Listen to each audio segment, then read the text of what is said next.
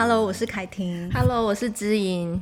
你有帮小孩特别弄一个餐具自理区，我觉得你这个部分弄得好好。然后你是用那个看起来原本是一个玩具厨房嘛，你把它变成真的是一个属于他们的厨房。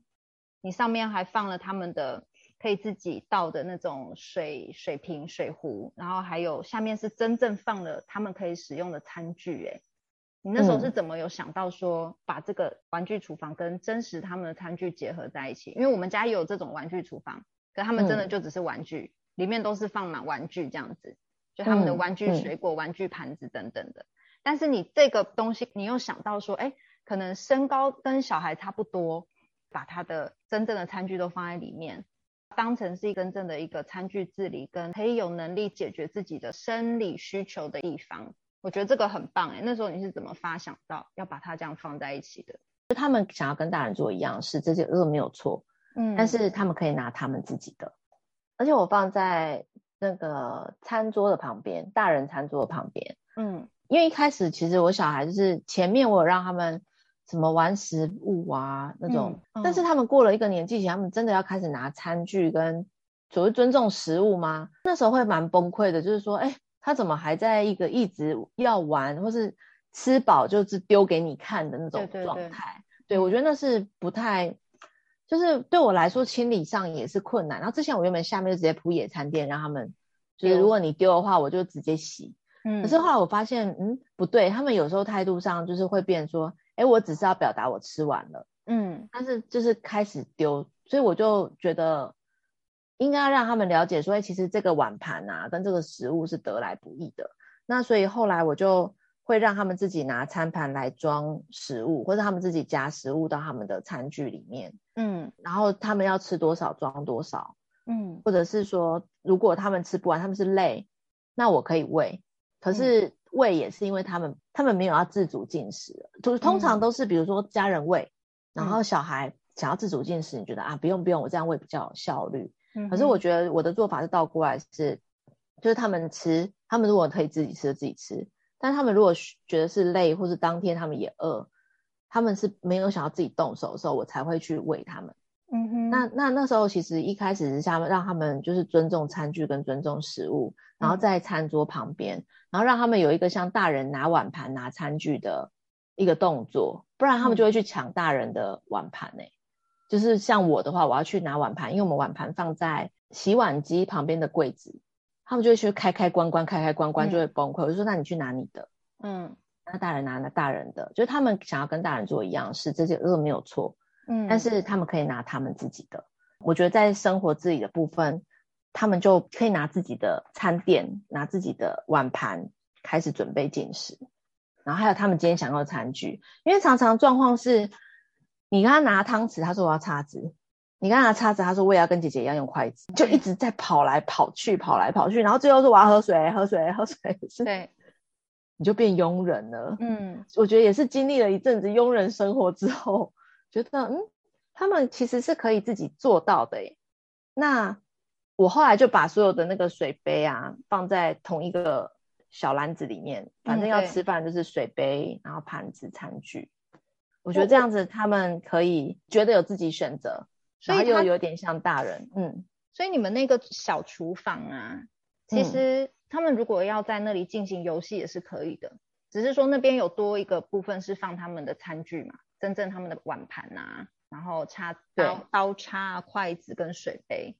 没有刀啦，就是叉，哦，就是叉跟水杯。但是我觉得要心理准备，就是一开始他们有点搞不清楚的时候，就是会拿出来玩。哦、那一阵子是最崩溃的，就是你拿出来玩之后，你还是要把它清洗完再放放进去嘛。对，所以就是养成习惯，让他知道那边有这个东西。嗯，然后你可以选择是爸爸妈妈帮你拿，顺手拿上来，嗯、或是你自己去拿。嗯。对啊，所以我觉得一切都是，就是像其实，在环境的预备啊，玛丽亚蒙特梭利女士有讲过，就合适小孩探索跟学习。嗯、但是我觉得家里面其实真的不是学校嘛。嗯、那第二个是，如果我们有一些一点点教育的目的，说，例如像我一开始只是为了不想要让他丢食物跟碗盘，嗯、吃完他可能挥到就往地上甩的那种。嗯嗯。嗯你就会很崩溃啊。啊。然后当你趴在地上的时候，你有没有觉得你为什么不下来一起亲或什么？这种要求其实他有时候是、嗯、第一个是能力上可能做不到，嗯，第二个是减少大人崩溃的几率，可以让自己处在一个恒温的状态，让小孩进食，跟大人也没有这么觉得让自己一直很狼狈。虽然生活中你真的因为三餐、因为生活、因为家事，很多时候是狼狈的，但仍能减少，我觉得在居家环境改造是一个蛮好的、蛮好的入手。比如说，光是没有床架这件事情，嗯，你就不用担心小孩离开你的视线，跳跳跳床掉下去撞到头，这种受伤几率大大减低。而且你知道，其实根据研究指出啊，很多时候有一些儿虐的案子其实是疏忽。嗯，然后那个疏忽的案例其实很特别的是，就是像这种，嗯，就掉下去之后，哎，这种真的脑震荡，然后就会问他爸爸妈妈嘞，嗯，可是你不可能一直一直一直，你在洗碗的时候，你手上你不可能一半又去弄小孩，又说哎谁在哪里，就一个人精神一直处于一种紧绷，像橡皮筋它没有拉断那种感觉。嗯，哦，对，所以有一天我在那那时候是我跟我婆婆在一起，我帮忙我婆婆看那个在煮汤嘛。水，然后对我在帮她看水看汤，我觉得这真的是有时候真的就是一个那种时机点。我明明就是好端端在看着那个汤，看那个火啊跟汤都好好的，那就刚好我女儿就走过来，她她没有靠近厨房，但她就在厨房的门口跟我说：“妈妈，我的什么什么什么找不到，放在哪里？”我就才一转头跟她说：“我记得我刚刚看到是在那个鞋柜上还是什么的。”然后当我就是跨步要走出去协助他找的时候。汤就溢出来了，就整个就，oh. 对，我觉得这真的是意外，就是就像你刚刚讲的，有时候真的是疏忽，还好我小孩没在旁边。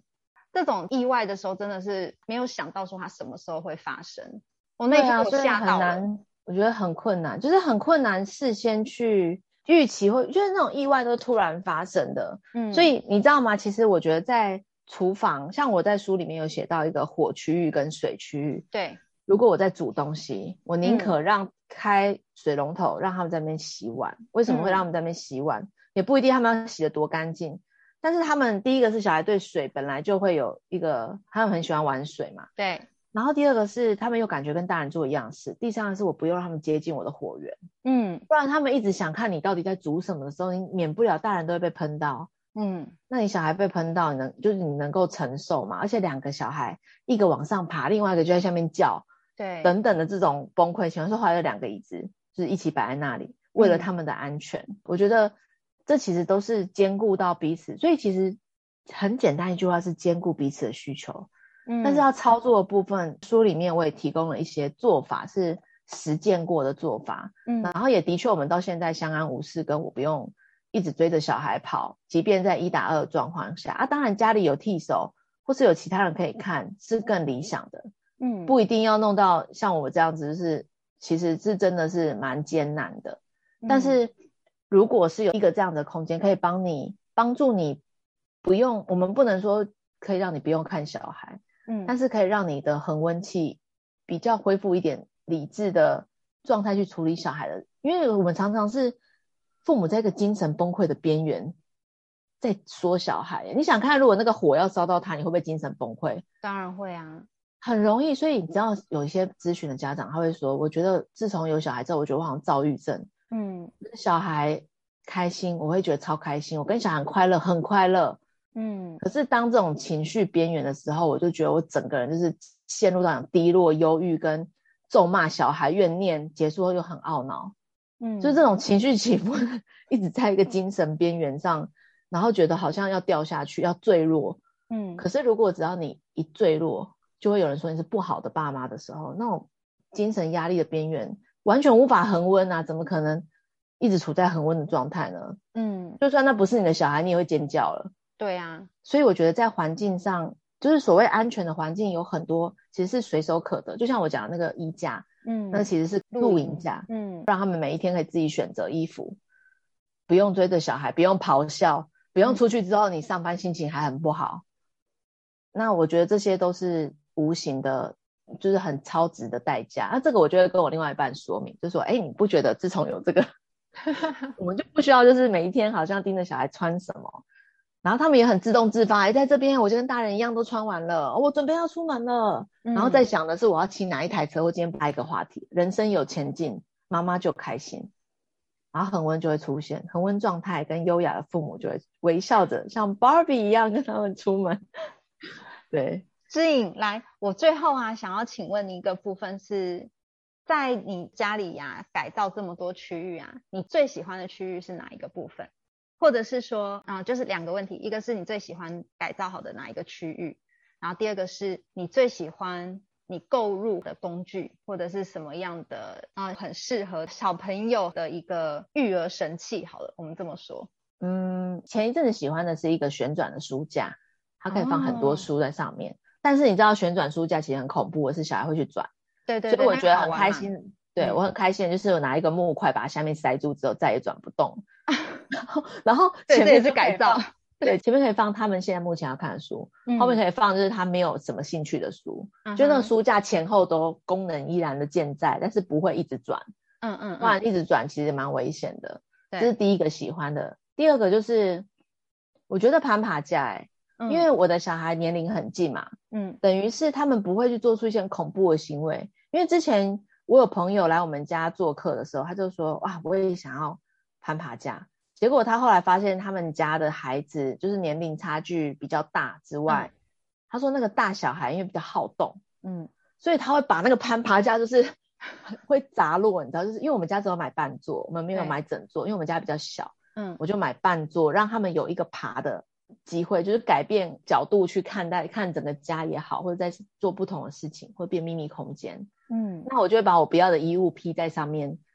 就是让他们变他们的秘密的什么小屋，他们有时候就会坐在里面睡觉，嗯，然后那时候我会觉得很温馨，嗯，或者他们会躲在那边一起两个人一起探头探脑的在偷看大人会做什么，嗯，他们可以自己一起在那边说故事，在那边做想做的事，所以我觉得那个书架跟那一个半座的攀爬架，以我们家来说是蛮适合的，然后小孩充分运用之后，他们对于身体的掌握度会变高。所谓协调嘛，嗯、他在运动神经上比较没有这么协调，就是他觉得他好像动不够。嗯，那那对我来说，我很我是一个很爱运动的人，从小就打、嗯、什么打躲避球啊，打各种球类运动都很喜欢。然后我很喜欢那种战斗营，嗯，然后所以我对我身体的协调度，我觉得是蛮有信心的。那所以我觉得小孩爬得够，他们后来去公园，他们会有各种自己花式的玩法。嗯，那种就是他对他自己。的身体有掌握，就有点像你的数学能够解基本的题目，你就可以解应用题的那种帮自己加一的嗯方式。嗯、对，然后我就会看到他们的不同的玩法，我就会蛮欣赏，说哦，也可以这样玩，也可以那样玩。而且小孩动得够的话，也比较容易静下来，对不对？对，嗯，就是他们在那个这两光是这两个区域可以动静皆宜，而且我女儿就会在那个攀爬架旁边说：“故事开门。”然后就开始讲一个故事，说艾莎一直往北走，一直往北走，她就啊啊啊，好难听哦！我说她就啊，然后那个声音，她就在那边演，演完之后，他弟弟就坐在那边，就坐在攀爬架上面看着他这边演，然后就跟着唱，嗯嗯，然后就看他们两个小小孩在演出这一幕，他就说这是一个很高的地方，非常的冷，然后我看了都傻眼，我现在在看一个一场电影，我觉得这两个地方是我最喜欢看他们演出。而且我就可以在观众舒压的地方，对，我可以比较待在观众席，可以不用跟着一一起演出演出 Barbie 之类的，嗯，所以我觉得小孩这个动静皆宜的，不就在这两个部分是我真的很喜欢的，嗯，好，不劝败但也不后悔的 改造区，依照各各自家庭的需求，嗯，所以我觉得环境的改造是能够迎接小孩的敏感期，让他们充分的探索。嗯，因为他们的敏感期的呼唤，应该是说，我觉得育儿最好的恒温状态，我以前在生小孩之前曾经想过，就是跟着他们的，就是去欣赏他们的每一个发展。嗯，他们的内在有一张很巨大丰沛的蓝图，他们正在往那个方向去很冲动的前进。嗯，可是如果我们是以大人的角度去看待他的这个蓝图，就会觉得很很。很不切实际呀、啊，嗯，因为他无法来迎合我们的实际，那我们终究就会变人鬼殊途，就是看谁是人谁是鬼，谁先崩溃这样。嗯、所以我觉得最好亲子之间没有平行时空，也不能说完全不会平行时空，因为像我也是，我没有很主张要一直很听小孩的，一直很聆听小孩的心声或什么，就完全跟他无障碍的父母、欸，哎，嗯，嗯嗯，我觉得这事情也蛮恐怖的，很像你的内在的窃听。还是要看要看每个父母可以接受的程度啦，但是有效的倾听还是必要的。就是你可能一天一百句话，你不用听到一百句，你可能听个五十句就就差不多了。对，而且我比较不会战战兢兢说跟小孩要无话不谈还是什么的。我觉得有些话他们可能真的没有很想跟父母谈，他有时候或者是想讲一讲抒发一下而已。嗯，对，他还没有要你干嘛的时候，你就听，尤其是。前青春期到后青春期的孩子，嗯，他其实只是想要大量的说，然后偶尔想要询问你的意见。如果那时候你听得要跟他无话不谈，也你也要加入你的，嗯、那我觉得其实对他们来说有更多的负担要处理你的讯息的时候，嗯、他们其实不一定跟他们会在同一个时空状态里面。所以我觉得就是维维持一个很好的距离，然后彼此之间欣赏。爸爸妈妈成为观众，其实就是一个很重要的。生命的见证，懂得欣赏，所以我觉得懂得欣赏孩子，嗯，对，所以我觉得也许我们家的实践可以提供你一点灵感，在于你们家自己想要，你观察到孩子的这个需求，那你想怎么做？嗯，然后东西有时候不用太多，比如说笔，你不需要买各种，然后让他选择障碍，嗯，我们大人都会有选择障碍的，小孩更是，那反而会让他分心，嗯，然后如果是。呃，我觉得提供合适的素材，例如书，嗯、你也不是一次五本说五选一这种，嗯，他他可能当时就有他最想要的那本，或是你发现哎，跟这本有关联的可能是什么？例如讲到蔬菜，嗯，讲到另另外一本也在讲蔬菜，然后另外还讲到刷牙，哎，你可以做延伸。对，我常看到你，呃，就是会把基本同样主题的书放在那边，然后可能就是，也许你是跟孩子讲完故事，然后你还陪他们就是做一些美劳跟。涂鸦就是看着这个书，每天都有一个主题这样子。我觉得没有没有那么夸张啊，不时会有一些主题。你就是运用这种方式嘛，对不对？一次可能我先挑个，比方说三本一样主题的，然后就放在那边。哎，我没有先挑，因为我这人比较随性。比如说这是杂志嘛，嗯，我们如果他讲到蛋，嗯，那我发现它里面讲到蛋。然后弟弟常说剥蛋嘛，但剥蛋有些是生的蛋，里面有小鸡的。嗯，那我就会想到啊，哪一本书还有也有蛋，对对对，我就把另外一本书的蛋打开来给他们看，说，哎，你看这本书里面的蛋讲的不一样，嗯，那看哪一本他们好吸收，就是，所以我觉得家长自己要了解那个书的内容，嗯，就是不是说让小孩自己看，他就会自己看，你可能你帮他做的延伸，嗯，或是他想到哪一本还有什么，嗯，他就会去延伸了。然后他拿出来之后，你也不要拒绝。他说好了，最后一本了。当然，如果要睡觉前，呃，要睡觉前是就剧结束了。对对对，对。但是如果是他的阅读时间，你就让他尽情的延伸，嗯，然后甚至可以做一点小活动，就不一定简单的活动也可以。嗯，光是最近那个复活节啊，如果那个蛋，你用那个什么玻璃纸贴一贴，然后把蛋的形状摆空上去，它就是一个蛋，是也是可以的。对，就是很多活动可以操作。那在我的书里面也蛮多说，哎，我们可以怎么样用。随手可得的简单素材就可以带小孩做简单的活动。小孩要的其实都没有要很华丽或很多，嗯，对，他们要的就只是跟你的一个互动，或者是哎有做一点我做得出这个东西哦的那种感觉而已。我觉得这个运用素材或生活中的东西来陪小孩子做一些呃美劳啊，或者是做一些物品，我觉得这个是指引你真的。很强项的部分诶，我记得以前我们去年那个防疫专区的时候，其实你也有稍微提到一些你如何在家里跟小孩玩，说不定下一次你可以再分享一下怎么运用素材啊、落叶啊，或者是像你刚刚说的玻璃纸啊，或者是、嗯、呃蛋壳啊，或者是什么什么类似的一些这种生活中随手可得的素材，然后跟小孩一起做什么。物品或者是做什么创作什么样的游戏等等的，我觉得也许也可以来分享一下。嗯，就让生活变好玩，而且父母不崩溃，最是重点。嗯，好，我们今天一样，谢谢知莹跟我们分享这个改造环境的部分。那改造环境不是说每一个家庭都要改造环境啊，就像我们家也没有真的在改造，但是。呃，也许有一些亲善小朋友的物品，还有空间，那知影都有提供一些方法，我们也许可以参考一下。嗯，谢谢知影，谢谢，谢谢凯婷。我是凯婷，我是知影，Face 崩溃娃的镇定剂。我们下集见喽。